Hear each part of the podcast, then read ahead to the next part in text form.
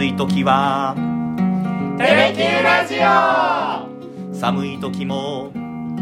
テレキューラジオ。家でも外でもどこでも聞ける。ちょうどいいぬくもり。テレキューラジオ。皆さんこんばんは。え今日の福さてプラスは緊急特別企画を実施していきたいと思います。前回の64回目の放送でお金の話為替介入という説明も一部しましたけどもこのお金をめぐる動きというのが今急速に変わっていますので専門家としてこの辺りを話していきたいと思っています。9月26日の円相場見ていきます一時1ドル144円台に下落して再び円を売る動きというのが進んできました。で9月22日4日前ですね。円を買ってドルを売る為替介入というのを政府と日銀が実施しました。これがおよそ24年ぶりということなんです。であの先週の放送でもお伝えしたんですけど、まあ、円安この円安によって値上げが相次いでいて26日の今日もまた2つの会社が値上げを発表しました。私たちの身近なマクドナルド。これが9月の30日から6割の品目の店頭価格を10円から30円に値上げすると。そしてミスタードーナツも11月から今年2回目の値上げをするというお話でこの急速な円安さらには原材料価格の高騰などで今まあ、日本の経済事情というのが大きく変わってきています。そこでえ今日は福岡の未来をここから5回目の放送をこれから実施していきたいと思います。5月30日以来ということになりますので少し皆さんとおさらいをしたいんですけどもあの福岡市は今外国の金融機関や成長企業など10社を超える海外の企業をすでに誘致しています。つまり国際金融都市というのを目指しているんです。でこの誘致がじゃあ今後より進んだ場合将来福岡の街はどうなるのか。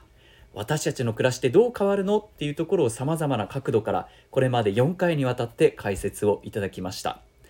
でその解説をしていただいたのが福岡市の金融国際金融アンバサダーでおよそ30年間国際市場第一線で見てきた世界金融のスペシャリスト岡澤京也さんです。ということで今日も岡澤さんとつながっています。岡澤さん聞こえますか？聞こえております。こんにちは。こんばんはこんにちは。お久しぶりです。いや本当お久しぶりでございます。かなり4ヶ月ぶりですが今日あの初めて遠隔での岡澤さんの出演ということになりましてちょっとなんか不思議な感じもしますけど。すいません今どちらにいらっしゃるんですか？今東京で仕事をしております。あそうですか。お忙しい中今日はありがとうございます。とんでもないです。あの岡澤さんと今日またちょっとお金の話を詳しく金融のスペシャリストに聞いていきたいと思うんですけどもはいどうぞよろしくお願いします。お願いします。岡澤さんまずちょっと伺いたいんですけど、はい、為替介入というのがおよそ、まあ、これ24年ぶりという話がありましたけど、はい、岡澤さんこのニュース聞いてどう受け止めましたか？まあ、あの日銀の政策金利の会合で当然あの、まあ、日銀からすればえー、金融緩和を継続しますと、いうアナウンスメントをしましたね、と。いうことで、当然、あじゃあ、えー、スイスとかですね、うん、あの、最も、まあ、低金利を続けてきた、マイナス金利を含めた金利政策をずっと低く、えー、抑えてきた国すら利上げした後に、はい、えー、日銀だけが金融緩和継続ということで、一気にやっぱり円安が進んで145円、っていうのをトライしに行ったわけですよね。はい。うん、で、まあ3連休前だったこともあって、円の流動性が落ちる。要は日本のマーケットが閉まってしまえば、やっぱりその、日本の通貨である円のいわゆる流動性が落ちるので、もっと円が売られてしまう可能性がある。うんうん、そうすると150円台が見えてくる。はい、まあその中で145円が1回の日本における、まあ、防衛戦なんだよと。うん、防衛ラインなんだよと。いうことを市場に言いたかったのはよくわかるわけですけれども、はい、まあ、為替介入、まあ、これ単独で為替介入、為替介入って実は、例えばあの日本とですね、はい、アメリカと、えー、ヨーロッパの中央銀行が連携しながら、えー、為替介入をして、はい、えー、一つの通貨の大きな振れ幅を減らすっていうことをするんですけど、今回は日本だけということなので、えーなかなかその効果、タイミングはよくわかるんですけど、ええきっとその効果って限定的なんだろうなっていうふうには見ておりました。あそうなんですかあ岡田さんごめんなさいちょっともしかしたら音が割れてる可能性があるんで若干あの初めてのこの遠隔なので携帯電話を少し離していただくこととかできますか？はい、これ部屋がエコーしてるのかな？多分。すいません。大丈夫ですか？はい。あなるほどいその今単独でっていうところがあの前回ですね私たちの「福さてプラス」の放送でもあの24年前の1998年は日米、まあ、協調した形で連携した形でっていう話を聞いてたんですけど今回その24年ぶりに、まあ、単独でっていうところがポイントなんですか？そうですね。あの、単独でやっぱり為替介入をしたということは、まあ、日本しか、まあ、円安を止めようとしていないと。うんいう話になってきますので、そういう意味では、まあ、効果は限定的。ただ、まあ、アメリカは一応、その日本が為替介入することには理解を示していて、反対はしてないうんうんということだったので、一応連携というよりは連絡はしたんだけれども、はいアメリカは、まあ、これは円安は日本の問題であって、日本が金利を低く抑えているからであって、まあ、進むのは当然ですよねという話の中で単独での介入になったと、こういう話だと思います。あーであの岡澤さん、まあ、30年間ですね世界の金融見てこられて98年というと、まあ、24年前だと思うんですけどはい。その時とこう今の日本の経済状況を踏まえるとなんかどどれほどの変化があるのかなって私は気になるんですけども。そうですね、98年、まあなんか98年知ってるのもななんだなと思うんですけど、はい。まあ実際でもあのマーケット見てたので、えまあアジア通貨危機というのが97年にあって、えはい。で97年って日本の金融機関の不良債権問題があって、ええー実際その証券会社とか、まあ、銀行とかが大きく、まあ、倒産も含めてですねえ、うん痛む時代だったというところなんですね。はいえーししたがって、かなりその、えー当時でいうところの新興国、うんエマージングマーケットって言われるところが、えーかなりダメージを受けてしまった。えーその中で、えー為替介入をしていくことで、いわゆるボラティリティって言うんですけど、これはい。変動率なんですけど、はいはい。為替の変動率を、まあ、世界全体で下げる必要があったので、えーそこでみんな、えーいわゆるその為替の介入というのを、まあ、していったということで、これは日本単独というよりは、うん。えー当時のアジア通貨危機に端を発する、いわゆる世界のですね、その経済状況の不安定化を、えー為替の変動幅が大きくなることで、さらに助長してしまってはいけないので、うん。為替介入をしましょうねっていうのが98年の動きだったと思います。はいはい。えそれから考えると今というのはその単独でやらざるを得ないぐらいやっぱり円安が進んでいたということですか？はい、あの、特に、ね特にやっぱり金利をですね、あの、まあ、マイナス金利にしてしまった。まあ、これは、あの、まあ、功罪あると思うんですけど、ええただやっぱり当時、まあ、日本ができること、当時っていうのはこの日本日銀がですね、マイナス金利を導入した時というのは、はい。まだまだその日本の経済のデフレ傾向が極めて強かった。うん。なので、とりあえず、まあ、量的緩和を行うこと、さらにマイナス金利をすることでですね、為替のレートをある程度、円高にいかない形にしながら、はい。えーより、えー株式相場、特に株式の価値、えーこういったものが日本の企業の経営体力にも、えー直結してくるので、うん。まあ、こういうものをいわゆる高めく、えー誘導していく。うん。まあ、こういうことでですね、えー正しく、えーデフレ傾向から脱却して、えー健全な、うん。えーインフレーションが日本に起こるようにしたいよねという取り組みがあったのは事実なんですけど、はいはい。まあ、でも結局、今回、その、まあ、きっかけはウクライナのですね、うん。えーロシアとの戦争による、えーまあ、食物食料価格であるとかエネルギー価格の高騰なんですけど、そのタイミングと、えーコロナ禍からですね、いち早くいろんな国が経済活動を通常化することで、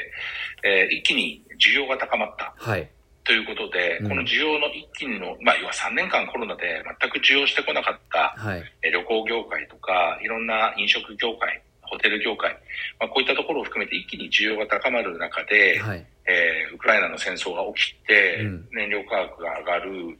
えー食料価格が上がるってこと同時に来たので、はい。まあ今まで我々が、えーこの数十年間、えー経験したことのないようなですね、うん。物価の高騰っていうのがある。でもはい。その中で、日本だけが本来であれば物価が上がればですね、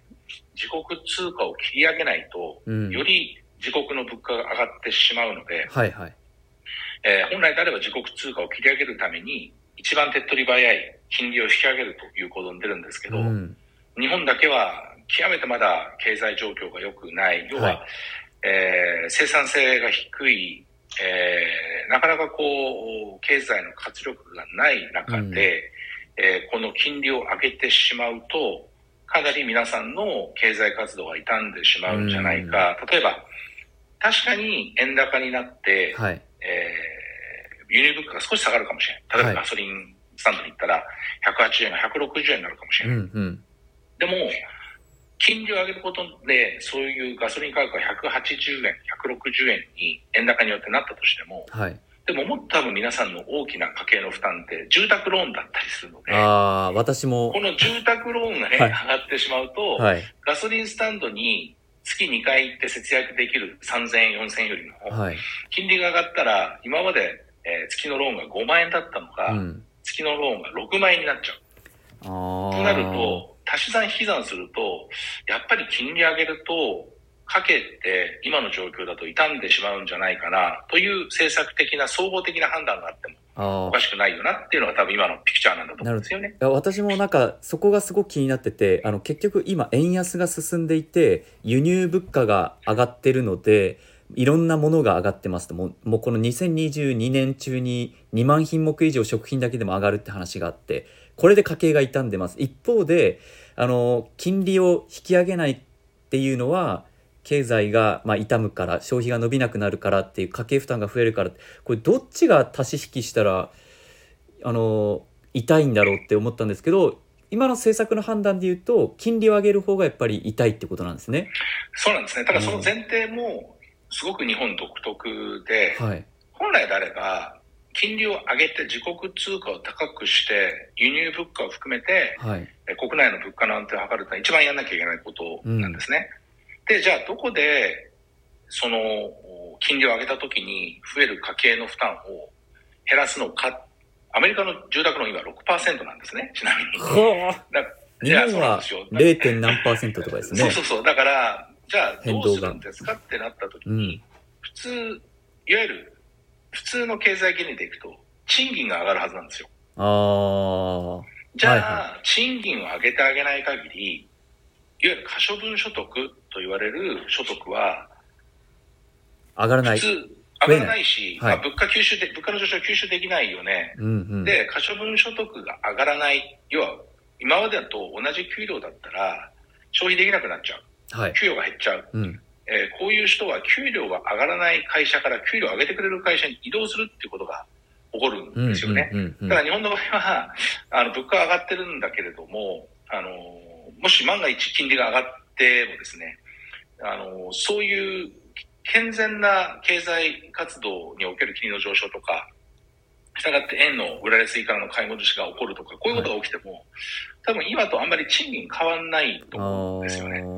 あだから、だからこそ金利が上昇しちゃうと、はい。なんかこう住宅ローンの分の相殺できるものがなくって、ーうんうん。でも金利を多少上げたとしてもきっとこの円安って変わらないから、はい。輸入物価の上昇は続くっていう、うん。でこういう状況になってしまっていて、ちょっとすごく閉塞負の感を皆さん感じてるんじゃないかなって思うんですね。負のスパイラルになってるっていうことですか？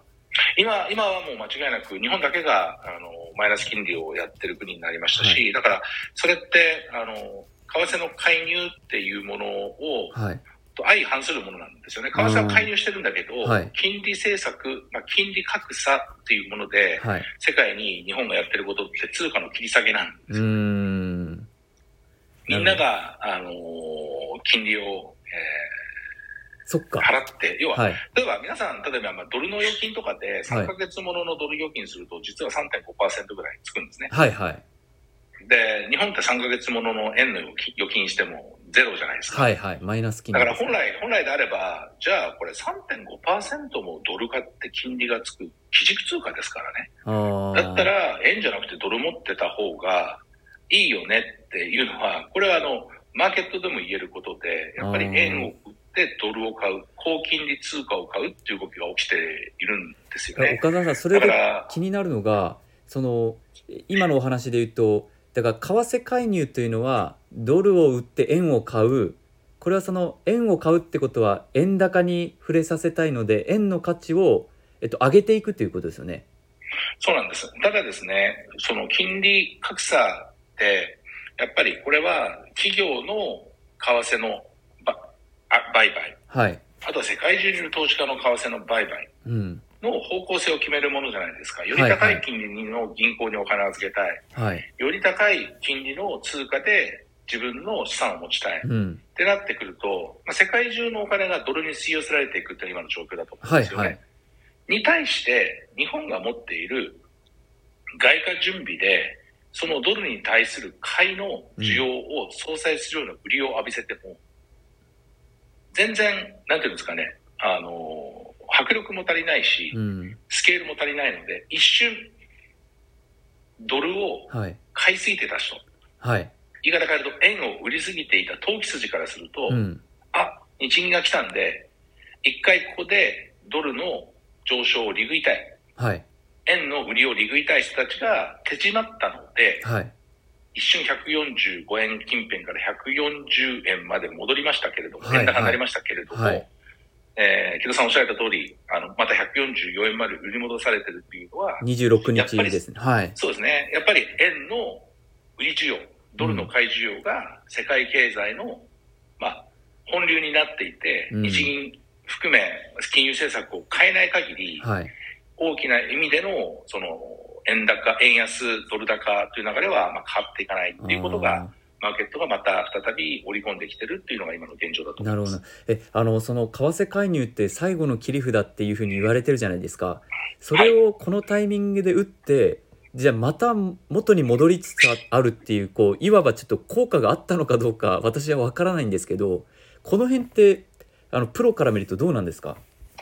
あの、一応ですね、政府がどこを持って一応防衛ラインとしてるか、要は145円から急速に円高が進むことに関しては、良しとしない、まあ、円安が進むことに関しては良しとしないよっていうメッセージは市場は受け取ったんだと思うんですよね。はいはいはい。だから、その、多分円安に100、これから145円から150円まで円安になるスピードは、ちょっとずつみんながいつ介入が来るかもしれない、いつ介入が来るかもしれないということで遅くなるんだと思うんですけど、はい。ただ145円から150円にさらに円安になる流れをうん。止めるほどの効果は持たないって考えるのが普通だと思います。ああ。ってことは、あの、まあ、い一種こう、野球でいうと牽制球は投げたけど、盗塁はされる可能性があるってことですね。そうですね。うんあの、で、牽制球ってやっぱり、あの、10回に20回やってたらファンからブーイングが上がるのと一緒で、はい牽制球っていうのはある程度常識の範囲でやんなきゃいけないのうんで、うん。まあそういう意味では、為替介入は、いわゆる数に限りのある政策。でもアメリカはまだ金利上げられるし、はい。実際あと1%上げるって言ってますから、はい。日本はまだ金利がしばらく上げれない。うん。だからこの日米金利格差っていうものが存在する限り、常に円は売られる圧力にさらされる。うんで、日本だけが独自の外貨準備準備で限られた金額の中で円を買い戻す働きをする。うんうんやっぱりこれってやっぱり大きな川の流れを石を積み上げてせき止めようとしてるようなもので、はいはい。多分、あの、一回川の流れは止まるんだけど、はい。でも時間が経つとその石は切り崩されて、うんまた川の流れは続いていくような、そんなイメージです、ね。なるほど。え、だとしたら、これから先しばらくはずっと物価高、値上げも続いていくかもしれないということですか？始まったばかりじゃないかなと思っていて、はい。あのーまあ、日本って結局デフレっていうものに慣れてしまっていて、えなかなか今、例えば小売店とかですね、あのーレストラン、特に小売店とか値上げもしてるんですけど、えうん。多分皆さんこれからちょっとずつ気づくのは、あれ？コーヒーの M サイズってこんなサイズだったっけ？あ 実は L って頼んだのが、あれ？昔の L じゃなくて、これって昔の M だよね？とか、あ。あの、とりあえずその、値上げは多少するんだけれども、はい。消消費者の方が気づかないように、量を変えるとか、なるほど。例え食ば、材の質を、食材の質を変えるとかっていうことで調整していくんですけど。え、ポテトチップスの量がちょっと減ってるんじゃないかな、みたいな感じですか？そうそうそうなんですあよ。ー。あれ、コーヒー飲んだら、これって昔の M サイズだけど、なんかこれ S じゃない？みたいな。ことに、やっぱりある程度気づくタイミングが来ると、それって見解で、はい、じゃあやっぱり値上げしないと、これって企業の収益が出ない、企業の収益が出ないってことは、給料がますます払えないので、はい、値上げしなきゃいけないよねっていう波は、今の円安水準だと確実に来るんだと思うんですよね。実際皆さん今100、40円、150円っていう形で円安って言ってるんですけど、うん、実はアメリカの物価って、あの、96年と比べると、まあ、2.2倍とかになってるんですよね。今ですか？はい。えー、で、そうすると、当時の137円の為替レートでいくと、実は今、円安って本当は300円ぐらいまで来てんじゃないのっておっしゃる方が、はい、まあ、あの、大学の教授先生でいらっしゃいますけど、はい、だから、皆さんが考えてる以上に、本質的な為替の価値っていうのはものすごく下がっていて、うんうん、で世の中で購買力のある中国とかアメリカっていうのは、まだまだ、あの、ものを買っていける力があるので、はい、どんどんどんどん値上がりする小麦とか、化石燃料、ガソリンとか、えー、まあ、トマト缶でもいいですけど、トマトとか、はい、輸入するものの価格っていうのは、これからますます円を持っている人たちにとっては上がっていく。こういう傾向はまあ続いていくので、必ずどっかで企業が潰れないようにするためにはですね、はい、消費者価格の引き上げに、えー、転じていかないといけない。それからすると、今見てる我々の値上げっていうのは、まだまだ企業努力によって、はい輸入物価の吸収がある程度抑えられてるっていう見るべきだと思いますね。えそうなるとなんか今のちょっと暗い話ばっかりだなと思っちゃったんですけど あのいやただ世界金融をずっと見てこられ30年間見てこられてやっぱりこう円のなんていうんですかね価値というか円日本自体のポテンシャルがどんどん下がってるってことですよね、今の話やはり、おっしゃる通りですね。あの、やっぱり潜在成長率とか、本当の日本の経済が成長していく力があれば、はい、あの、金利をこんなに低くしなくてもいいですけど、やはり、金利を低く、そうしないと、日本が成長していかない。まあ、金利を安くするってことは、将来の成長を先食いするってことと一緒なんですけど、はいまあ、そういう形で先食いしていって、なおかつ財政を出していかなければいけない。だから、えー、日本の国の GDP の2倍を超える今公的債務がある。はいはい、公的債務っていうのは国の借金ですから、ええ、そこにも当然金利がついているので、え、金利が上がってしまうと国が国民に払うその借金に対する金利も上がっちゃう。なるほど。ということなので、政府からすると、ここまでこの借金してしまうとですね、はい、利払い金利になって、いや、利払い金額が大きくなりすぎちゃうので、はい、金利、そこも上げられないっていう。だから、財政も今まで、いわゆる景気を下支えするためにずっと使ってきて、はい、それでも景気が良くならないんで、金利をマイナスまで下げて、それでも世界でまだ、下位に属するような経済成長しかできてこなかった日本が払ってる付けが円安なんですよね。もう ちょっと待ってくださいね。ちょっと待ってくださいね。その、その流れで言ったらすごく悲しい気持ちになるんですけど、あの、岡澤さんの今までの経験から、日本がじゃ変わるためにはどうしたらいいんですか？まず一つはやっぱりこれ、何でもそうなんですけど、この間、その、イギリスのエリザベス女王の国葬って、はい、多分多くの日本の国民の方、福岡市民の方も見られた見ました、私も見ました。思うんですよね。はい、で、7つの海を制したイギリスで、とても荘厳で、はいうん、えー、まあ、帝国主義って言われるかもしれないけれども、はい、やはり世界を制したことのある国の国家元首である女王が亡くなった時の荘厳さ、はい、もしかしたらイギリスってまだまだすごい国なのかもしれないって思われた方はすごく多いと思うんですけど、はい、イギリスもですね、うん、高インフレ、ポンド安、はい自国通貨が安くなりすぎて、とにかく大変な時代があったわけです。80年代ですね。そうなんですね。で、夜中に財務大臣が出てきて、通貨防衛するために、夜中に利上げをして、さらにもう一回利上げをしないと、ポンド安が止まらない。えー、インフレが止まらない。失業者が出る。え本当に大変な時代があって、はで、サッチャー政権が誕生して、あ。はい。とても厳しい経済政策、要は本当に生産性の低い産業企業には残念だけど退場してもらって、はい。新しい産業を呼び込むという意味で、ええ。外資に経済を開放して、はい。イギリスとしての経済を立て直して、あポンドの価値も立て直して、あ。はい。物価の安定と経済成長につなげていったっていう歴史があるんですね。わちょっと分かりやすく理解したつもりなんですけど要するに海外から企業を呼び込んだってことですねそうですね。やはり、あのーやはり生産性が低いとか成長できない企業がたくさんいるっていうことがはい成長できない経済じゃないですか。はいはいそれは分かりやすいですうん。なので、成長できる企業を残す。おーまたは成長できる企業にお金が行くように、残念ながら取捨選択をしていく。でも一回自分の会社がなくなったとしても、はい。新しく成長できる会社は必ず人を必要とするので、うん。そういう企業に人が再雇用されていく。でもその再雇用された会社は健全な会社だから、はい。確かに短期的に失業するんだけれども、うんより給料が上がる可能性のある会社に勤められる、実際そういうプロセスを経てきた。でも、その時の国の役割って、短期的に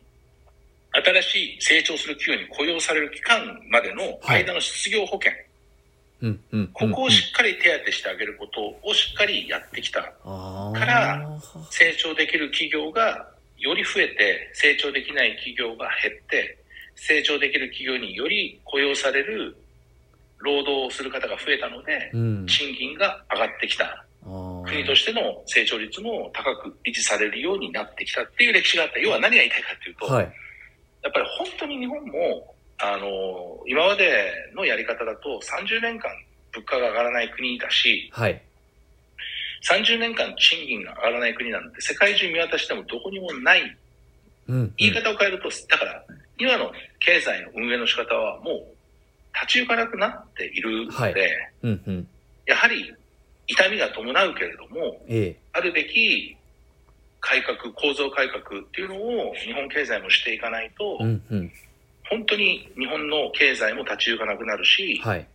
国民の皆さんが日々、なんとなく、まあ、給料上がらないなとか思っていながらも、うん。それなりにちゃんとしたハッピーな生活が送れている今の現状が、あれ？なんか本当に物価上がって買えない、食べれない、うん。えーどこにも行けない、車も持てない、うん。えーそういうことにもなりかねなくて、で、最後焦って、これは通貨を防衛しなきゃいけないので、金利を大幅に引き上げなきゃいけないってなった時に、はい。金利の上昇に耐えられない家計とか企業が、非常に本当の意味で痛い思いをするっていう状況を招きかねないのえで、い今だからそ問題の先、うん。いそっちに近づいてるっていうことですか？やもうそっちに間違いなく近づいてますね。ここで本当に構造改革しない限りにおいては、はい。あの、構造改革って、やっぱりどうしても、あの民主主義なので、はい。痛みが伴ううんうんので、うん。選挙っていう国こ制度がある国においては、はい。とても厳しいあの政策の選択なんですけど、はいでも結局そのやるべき痛みの伴う改革をこの何十年も先送りしてきたことでうん。もっと国民が痛もうとしているっていうような現状を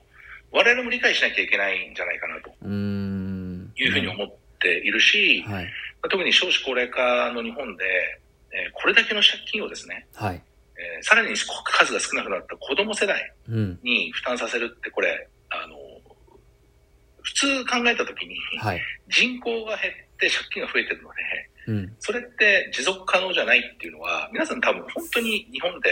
住んでらっしゃる方は、本質的には分かってるんだけれども、まだどっかでなんとかなるんじゃないかって思ってる、このなんとかなるんじゃないかっていう幻想を、はい。本当に国民一人一人が、やっぱなんとかならないよねっていうふうに、考え方をやっぱ改めるはいことがこの円安がきっかけになるんだったら、うん。まだ日本は復活するチャンスがあるけれども、はい。そうじゃなくてまた同じ政策を次の10年も続けるんであれば、円のレートっていうのは残念ながらさらに安くなる可能性はあって、うん。国民の生活がさらに厳しくなることを国民一人一人が選択したってことになってしまうっていうのが多分市場のメカニズムだと思います。じゃこのまんまその何も手を打たない場合は為替介入、まあ、牽制球を何球投げようとも円安はまだまだ160円とか進んでいく可能性があるということですか？ありますね。うん。で、やっぱり一番怖いのは、為替介入のやっぱり限界が見えてきたときは、一気にさらに円安が進みますので、ああそっかそっか、えーえーで、ただ、あの、アメリカもですね、いつまでも利上げしてるわけじゃなくて、ええ。どっかでインフレが落ち着いてきたときには、利上げのピークが終わるので、はい。そこでは一回、その円高、円安、ドル高っていうのは、流れは一回止まる可能性はあるんです。うんこれはアメリカがインフレを抑え込めたからっていう理由で。はいはいでもそれは円が買われるんじゃなくて、ドルが買われるのが終わるだけなんで。なるほど日本があってこういうことじゃないってことですね日本がっていうことじゃなくて、やっぱりなんとなくずずっとお金の話をさせていただいていて、はいあの経済って難しいとか、うん。なんかマーケットって難しいって金融って何なんだろうって皆さん思われるんですけど、はい。この円安っていう、いわゆる円安っていうものがあんまり普段どういう意味なのか感じないけど、物価が上がってみたら、はい。その多くの理由が円安だったっていう、やっぱり日々の生活に痛みが伴ううん。経済状況が起きたときに、じゃあなんでそもそもこの円安になってるんだっけっていうところに、はい。一時的な円安じゃなくて、思いを馳せて、うん。やっぱり、じゃあなんで30年間日本っていう国だけが給料上がらないんだっけっていうことに、ちゃんと考えを及ばせて、はい。やっぱこれじゃいけないよなっていうことと、うん。次の世代はこれじゃもっと貧しくなるよねっていうことに、やっぱり想像を働かせて、はい。正しい、あの、やっぱり痛みが伴う経済運営を、うん。えー生成、せまあ、いわゆるその、政権政党がするんであれば、はいそれをまあ支持していくような決断をしていかないといけないのかなっていうふうに感じてる今うん現状だと思います、ね。なるほど。え、あの、構造改革っていうのはよく分かったんですけど、痛みを伴うっていうのと、あと、まあ、その痛みの大きさっていうのもなんとなく分かったんですけど、あの、今ですね、こう、岸田総理が掲げてる新しい資本主義の中で、例えばですけど、NISA、あの、少額投資非課税制度を恒久化しますよっていう検討とか、あのあたりだけじゃやっぱり厳しいっていうことですよね。あのそうだと思います。あの、うん流れは正しいんだと思うんですよね。貯蓄から投投資資へ、はい。っていうことなんだと思うんです。じゃあ、投資される企業が魅力的かどうかって言われると、はい。海外により魅力的な企業が多いというこの事実。で、はいということは、海外の株を買うってことは、はい。また円を売ってドルを買ってるんですよそっね。か。そうですね。はい。そっか、そうなりますね。そうなんです。だから、やっぱり、投資って金利が高い、またはより成長ができるっていう国に投資していくので、はい。アメリカの企業が力があれば、ソニーを売って、グーグルを買うとか、ああ、例えばですね。売ってう、ん。テスラを買うっていうのは、これは株式を通じた円売りドル買いですよね。確かに言われたらそうですね。うん。そっか、だから貯蓄から投資へっていう流れはいいんだけど、あの、やっぱり国内企業で魅力的なところを増やしていかないと、ほ本質的な部分には至らないってことですか？そうですね。あの、やっぱり賃金を引き上げても利益率が出せるような成長力のある企業、うん。産業、はい。こういうところをやっぱり政府は育てていかなければいけないし、そういう企業が、いわゆる金利が低いから生き延びているゾンビ企業ってうんうん。言われる、要は値下げだけで市場シェアを奪ってきたような会社からはい。解き放たれて、はい。やっぱ正しい値上げができたり、正しい競争力を持った会社が市場シェアを取れるようなはい。マーケットにしていって、うん本当に競争力のある会社に雇われた社員の方たちの給料が上がっていく。うんうんそれが世の中のマジョリティになっていく。はい。このためにやっぱり、えー痛みの伴う改革、つまり競争力のない企業を、残念ながら市場から退場させて、うん。より社員の方が競争がある会社に就職する支援にはい。政府が回っていく。これをやっぱりやっていかないと、はい日本全体で見た時の国の成長性は上がらない。成長性が上がらないということは、金利が引き上げられない。金利が引き上げられないということは、慢性的な円安と、うん。時にはさらに円安が進んで、もっと物価の上昇に日本がさらされてしまう可能性があって。ひいては円安があまりにひどくなったので、はい。もうしょうがなく金利を上げて、かつてイギリスが通貨防衛のために金利を引き上げた、2桁台、10%台まで金利を引き上げた時代があったようえに、え日本も同じようなことが起こる可能性っていうのは否定できないんだけれども、なるほど。できないんだけれども、でもそれをやってしまうと、国家の財政が破綻するので、うんうんうんこれだけ公的な借金を背負っていると。はい。だから、金利が上げられない。うんだから通貨がさらに安くなるという。これ、これはやっぱり、どっかで立ち切らなきゃいけないんですよね。でもそれを見透かしてるってことですか？もう完全にそれは、投資家が。海外の市場はうん。見透かしているし、投資家もそれは完全に理解していて、構造改革をしてください。日本が、ちなみに構造改革を迫られたのって、まさに90年代に、はい。日本の銀行の不良債権問題っていうのがあって、えあの、企業がたくさんあの借金をして、えはい。えーそれにお金を貸している銀行が、貸し出しする資本力が足りてないんじゃないかってアメリカ政府から言われて、はい。で、実際蓋開けてみたら本当足りてなくって、え日本工業銀行とか、日本長期信用銀行とか、えはい。いらいわゆる日本の名だたる銀行がですね、はい。えー経営破綻してしまった時代があったわけうで。そこからやっぱり経営、経済、そこも構造改革をしなきゃいけないっていうことで、はいい、わゆるかなり痛みの伴う改革をして、で、そこからアメリカの企業が結構日本に進出した、要は市場開放したっていうことうですよね。なるほど。えーいう感じのことがあったので、えまあ、あの、もう一回構造改革をはい日本は今度は自分たちの意思でやっていかないといけない時代に入ってきたんじゃないかなっていうのはすごく感じてます。なるほど。あの今までの話でやっぱりその成長企業を作っていくっていうのが大事だっていうのはよく分かったんですよ。でその成長企業を作っていくもしくは海外から成長している企業を呼び込むっていう意味では岡田さん今その福岡市の国際金融アンバサダーで国際金融都市目指していろんなところを誘致まあ自らも誘致された一人だと思うんですけどあの、はい。どどうですか今の福岡のその誘致の現状っていうのは？あの、すごく、なんていうのかな、皆さんのあのご支援も賜って、はい、えーアメリカの信託銀行って言われるような、ええ。まあステートストリート銀行みたいな大きなあの銀行さんもですね、えー福岡、この間その経営者の方とお話をする機会があって、もともとこれは誘致、我々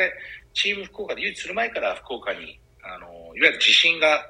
関東圏だった時に、はい。BCP サイト、要は災害対策としてはい。地震が、被害が少ないだろうという福岡にまず拠点を構えましたねと。うんだけれども、福岡で仕事をしてみては、とっても優秀な学生の方がいる、とっても優秀な社員の方がいるから、い。単なる災害対策としての視点ではなくて、本当に戦力のある社員をたくさん雇えるうん。地域だからっていうことで今、あの成長されている銀行の経営者の方と話をして、で、やっぱり九州、福岡ってとっても労働力も若いし、はい。優秀な方多いええ。ですよね。だからもっともっと外資系の企業が来て、はい。そういう方たちが社員として、えーその会社に入社するとですね、やっぱり平均賃金上がっていくんだと思うんですね。はいはいで、そういうやっぱりチャンスがあるんだと思うんですうん。で、台湾のセミコンダクター会社が今度熊本来るって九州盛り上がってますけど、はい台湾のセミコンダクター会社の社員の方が日本の製造業の給料よりも明らかに高いですからねう。ーんだから今までは台湾の企業なんだ、日本よりも給料安いだろうって、なんとなく昔から日本と台湾の経済の格差知ってる方は思うんですけど、はい。今や台湾の企業の方が日本の給料より給料払いますから、そういう企業が熊本に来る、または研究開発施設が福岡に来て、雇用を広めしていくってことが起きると、これはまあ、素晴らしいことだと思うし、社員が移動できないように、日本の企業もじゃあ、引き取りのためにもっと給料を上げなきゃいけないよねっていう循環ができてくるっていう意味ですごくいいことだと思うんです。あのセミコンダクターってあの半導体のことですよね。あの台湾の TSMC っていう会社。ですね、菊代町に入るっていう話で今こう建設工事が進んでますけど。確かにだからそういうふうにやっぱりこう海外企業をいかに呼び込むかっていうのも一つ大事なポイントで岡澤さんそこをまさにあの、まあ、ご自身の会社もありながらあの誘致の方も頑張ってらっしゃると。これなんかねあの外資系が入ってくると日本の企業潰されちゃうんじゃないかとか、はい、日本の雇用を奪うんじゃないかっていうふうに思うんですけど、え僕はむしろ逆で、うん、あの雇用を生むしより賃金を払う、うん、でそこの賃金を払う外資系なる企業が来ることによって日本の企業で社員をいい社員をちゃんと残したいところはちゃんと賃上げしなきゃいけなくなってくる、うんうんうん、それでもやっぱりこう賃金を払ってでも成長できる企業しか生き残っていかない、うん、だから皆さんの家計の所得は上がる、うん、雇用も増える。そしてもう一つはじゃあみんな外資系の企業に働けるわけではないですよね。ってなった時に、はい、福岡市が手掛けているスタートアップ企業の雇用をもっと促進しなければいけない。うんうん、スタートアップ企業はものすごく優秀なリスクが取れる経営者の方々ってが今若い世代頑張ってやってるけれども、はい、彼らには日本の企業でいろんな経験した社員の方が必要なんです。はいはい、でもスタートアップ企業が成長して何が今成長阻害要因になってるかっていうと、ええ、そういう優秀な日本の企業で働いてる社員の方が給料が安いのにもかかわらず移籍してくれないんですね。だからこういう給料が払えなくなった時に、うん、または賃上げできない会社、またはさっき言った通り構造改革をして、何らかの理由でその会社が経営が立ち行かなくなってしまった、その雇用の受け皿としてスタートアップが育ってくれば、一石二鳥なんですよ。新しい産業も育って、はい、新しい優秀な経営者の下で新しい産業が出てくる。うそうすると、外資系という新しい雇用主と、スタートアップという新しい雇用主と、そして健全な賃金を払ってでも経営し、まだ成長していける日本の従来の企業と3つ雇用主が出てきて、うん、より経済基盤は安定するし、皆さんがインフレがあっても困らないような賃金の上昇トレンドを日本が取り返すことができるのかもしれないっていうことを考えて、はい、スタートアップっていうことと外資系企業の誘致っていうのを今、あの、市を挙げてややらせていただいてるっていうのが大きな流れです。まあ、あの、この福岡の未来をここからっていうテーマで、これまでもその、アメリカのガーファウンダー西海岸のように福岡もなれるポテンシャルがあるあるっていう話とかいろいろしてきましたけどちょっとあの最近4ヶ月ぐらい岡澤さん忙しそうでちょっとあの全然近況を聞いてなかったんで今のところすごく順調なんですね。いやあのすごく順調だしあの、まあ、本当にその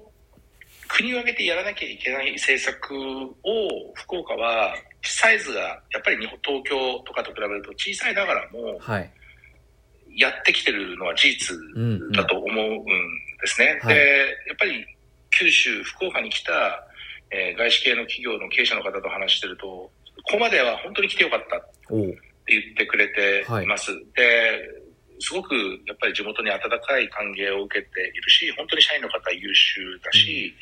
うん、とにかく福岡に関しては人口が若い。日本でなんかもっと少子高齢化が進んでると思ったけど、福岡は本当に人口が若いし元気がある。これは本当にびっくりしたって皆さん言っていただいているですね。はい、こういうサイクルに入ってきてるからこそ、よりこの、なんだろう、日本がやるべき政策を、サイズは小さいながらも、もっと迅速に福岡がやっていくことによって、福岡がよりアメリカの西海岸っぽい成長モデルを日本全体に提示できるようになってくる。はい、福岡に来れば賃金が上がる企業がある。うんうん、福岡に来れば賃金を上げて転職できるスタートアップがある。うんうん、こういう地域になることで、今度は福岡と、例えば仙台とか、はい、そういう優秀な人口を引き抜かれたくない市、または行政との健全な競争が始まるので、ははなるほど日本全体で賃上げ競争が始まったらいいなっていう。ほう。ちょっと、あの、時間が押してきてると思うんで、あのその詳しい話はまた後ほど聞くと、そうですね。はい、させていただきましてあの改めてちょっと今日お金の話をまた分かりやすく噛み砕いて説明していただいたんですけどもう岡澤さんからの話をもう一度改めて整理するともうとにかく日本は今結構厳しい状況に世界の中で置かれていて何か大きく変えないといけない状況だっていうのが今の円安為替介入ということですね。そうですね。そこをどうにかしていかないといけないというお話をちょっと。そうですね。問題の、問題の先送りをもうしない。うん。成長性が低い理由をちゃんと考えて、やっぱり財政支出とか低金利だけに支えられているような企業っていうのは一回生産して、うん。より優秀な社員の方がですね、成長できる、またやる気のある企業の経営者のところに移動して、うん新しい企業、新しい産業を作っていく。うん。えーこの流れを作る。やっぱり国の成長基盤って産業なんで、はい。えーその産業が競争力ないと、やっぱり国って競争力ないので、うん。そこに向けてですね、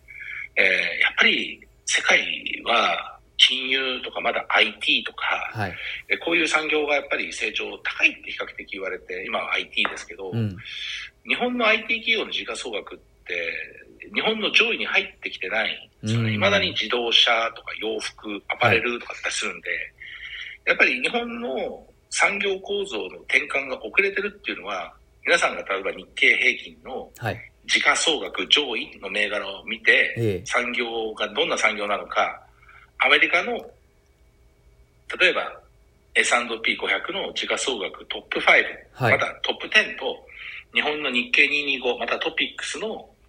上位10企業の産業と産業比較してみたら、はい。産業構造がアメリカは大きく変わって、成長性が高い企業が時価総額の上位になっていて、うん日本は世の中でいう成長性が低い産業が未だに時価総額の上位を占めている。ここれってやっぱり新陳代謝の違いだよねっていうことをなんか感じ、身近に感じていただける、なるほど。ちょっとした簡単ななんか比較かなと思いますね。あ、ちょっと見てみます。まあでも、あの、今お話があったように、ちょっといろんな、あの、世界の金融を30年間見てきて、第一線で見てきたからこそ、まあ、いろんな新陳代謝とかいろんな問題課題があるんだよっていうことを今日は皆さんも学べたと思いますんであの今日収録でやってますんでもしこう岡澤さんにお金の話などで聞きたいことがあったらまた次回の放送を楽しみにしていただければと。ただ一つだけ最後申し上げると、はい突然ね、円安になって、うん。あの、そんな話をしてるんだろうって皆さんは思うかもしれないですけど、はい。日本が今の公的債務の積み上げのペースだったり、うん。低金利政策を続け、構造改革を先送りしない限り、先送りしてる限りにおいては、いつかコントロールのいかない円安と、はい。いつかコントロールのいかない金利の上昇があるっていうのは、ずっとこの30年間言われてきた話なんですよ。は今起こってる話ではなくて、はい。マーケットはそこはしっかりと効率的に動いているので、うんうん。こういう政策を取り続け取り続ければ、当然こういう結果になるっていうことが今起きてるだけで、はい。全く多分世界の市場は日本の円安を見て不思議とは思っていないっていうのが今の現状だと思います。うわそれ聞くとより厳しいなと感じるけどなんとかみんなで考えて向き合っていかないといけない問題だっていうのは痛感しました。ありがとうございます。はい、ありがとうございます。ありがとうございます。ということで今日はあのまぜひ福岡にまた戻って、はいぜひあの今度はリアルでであのラジオをさせていただければと思いますんで。はい、ぜひよろしくお願いいたします。お願いします。暗い話ですいません。ただ、現状認識をすることが、はい。えー明るい未来の一歩だと思っておりますので、はいよろしくお願いしますあ。りがとうございます。ということで、福岡市の国際金融アンバサダーで30年間、国際市場第一線で見てきた世界金融のスペシャリスト、岡澤京也さんと、今日はラジオをお伝えしてきました。岡澤さん、ありがとうございました。どうもありがとうございました。またよろしくお願いします。皆さん、失礼いたします。はい。失礼します。